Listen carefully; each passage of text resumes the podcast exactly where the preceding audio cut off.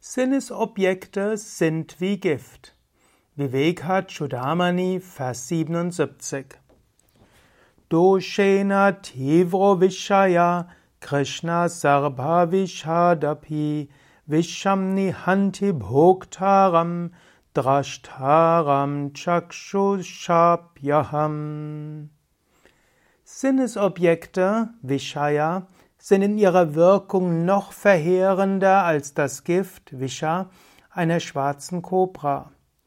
Gift tötet den, der es einnimmt, wogegen die Sinnesobjekte sogar den töten, der mit den Augen schaut. Om Namah Shivaya und herzlich willkommen zum Vivekachudamani Podcast. Mein Name ist Sukade von www.yoga-vidya.de.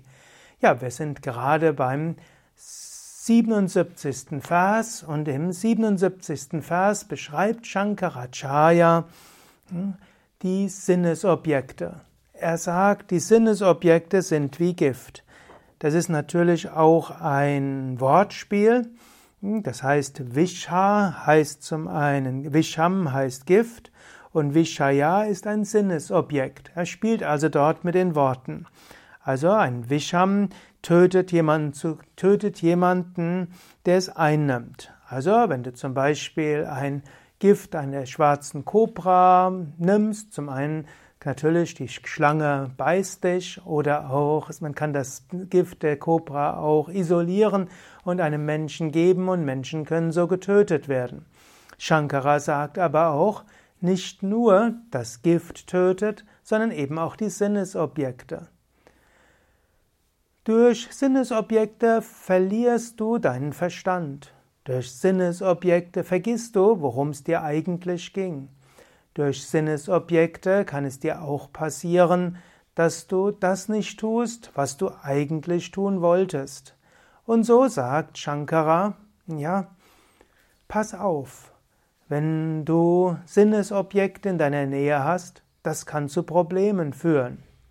Natürlich, du könntest sagen, Sinnesobjekte selbst führen dich in Probleme. Zum Beispiel, du isst Sachen, die nicht gesund sind.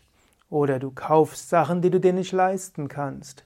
Oder du verliebst dich in einen Menschen und gefährdest dort so vielleicht deine gute, langjährige Beziehung. So viele Sinnesobjekte. Aber die Sinnesobjekte bringen dir nicht nur Probleme in dem Moment, wo du sie genießt, sondern auch schon vorher. Du hörst, dass jemand anders etwas Schöneres hat als du, und sofort wirst du eifersüchtig. Du hörst, dass jemand etwas über dich gesagt hat. Es muss ja gar nicht der Wahrheit entsprechen. Aber schon bist du auf 180. Oder du siehst, du liest irgendwo in der Zeitung und im Internet von irgendetwas. Prompt willst du es haben. Shankara will dir hier sagen, pass auf, sei nicht Sklave der Sinnesobjekte. Und wenn du dort plötzlich etwas, ja, etwas hörst oder von jemandem hörst oder etwas liest, du musst es nicht gleich haben. Du musst nicht alles besitzen. Es gibt hier eine schöne Geschichte. Es war einmal ein Minister. Der Minister war eitel im alten Indien und im alten Indien haben auch Männer etwas getragen an Kleidung, was sehr vornehm sein konnte. Also kunterbunte, farbige, wertvolle Kleidung. Er hatte Ringe an den Fingern, er hatte eine Kette, er hatte einen wunderschönen Turban gehabt und auf der Kleidung waren Edelsteine aufgenäht und sein Pferd hatte eine wunderschöne Schabracke. Und in all seiner Pracht ritt er mit seinem großartigen Pferd jeden Tag durch die Stadt zum Palast und er ritt auch so, dass möglichst viele ihn sehen konnten. Und dort gab es auch einen Bettler. Und als dieser Bettler alt wurde, merkte er, dass er, hm, dass demnächst sein Tod kommen würde. Und er bat darum, dass an seinem Totenbett der Minister mal vorbeikommen würde, er wolle ihm danken. Der Minister, normalerweise hat er nichts mit Bettlern zu, Bettlern zu tun gehabt, aber dachte, wieso will ein Bettler mir seinen Dank erweisen?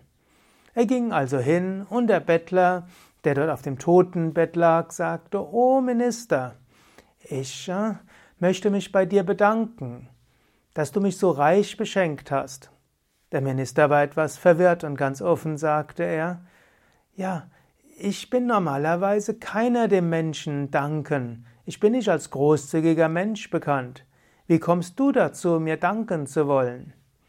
Lächelte der Bettler und sagte, jeden Morgen und jeden Abend bist du durch den Park geritten, wo ich gebettelt habe, in all deiner Pracht und Herrlichkeit. Jeden Morgen, jeden Abend habe ich diese Schönheit bewundert. Und das finde ich so großartig. Du warst jeden Morgen und jeden Abend ein Grund meiner Freude. Danke dir dafür. Jetzt wäre die Frage, wer hat sich mehr an der, an der tollen Kleidung des Ministers erfreut? Der Bettler, dem nichts gehört hat, oder der Minister? Natürlich, jetzt kannst du auch fragen, bist du so jemand, der sich erfreuen kann, wenn jemand anders etwas Großartiges hat? Oder wird in dir Eifersucht und Neid geweckt? Wenn du hörst, dass jemand eine tollere Yogamatte hat, eine bessere Yogakleidung, wenn er einen tolleren Meditationsstein oder Kissen hat, kannst du dich einfach daran erfreuen oder denkst du, muss ich auch haben? Wenn du eine, eine Schönheit irgendwo wahrnimmst, kannst du dich einfach daran erfreuen oder willst du es haben?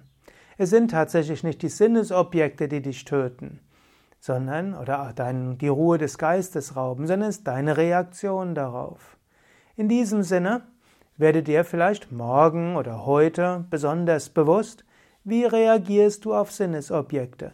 Kannst du dich einfach an ihnen erfreuen, dann ist nichts Falsches an den Sinnesobjekten. Oder willst du sie sofort haben? Oder hm, macht das etwas mit deinem Geist?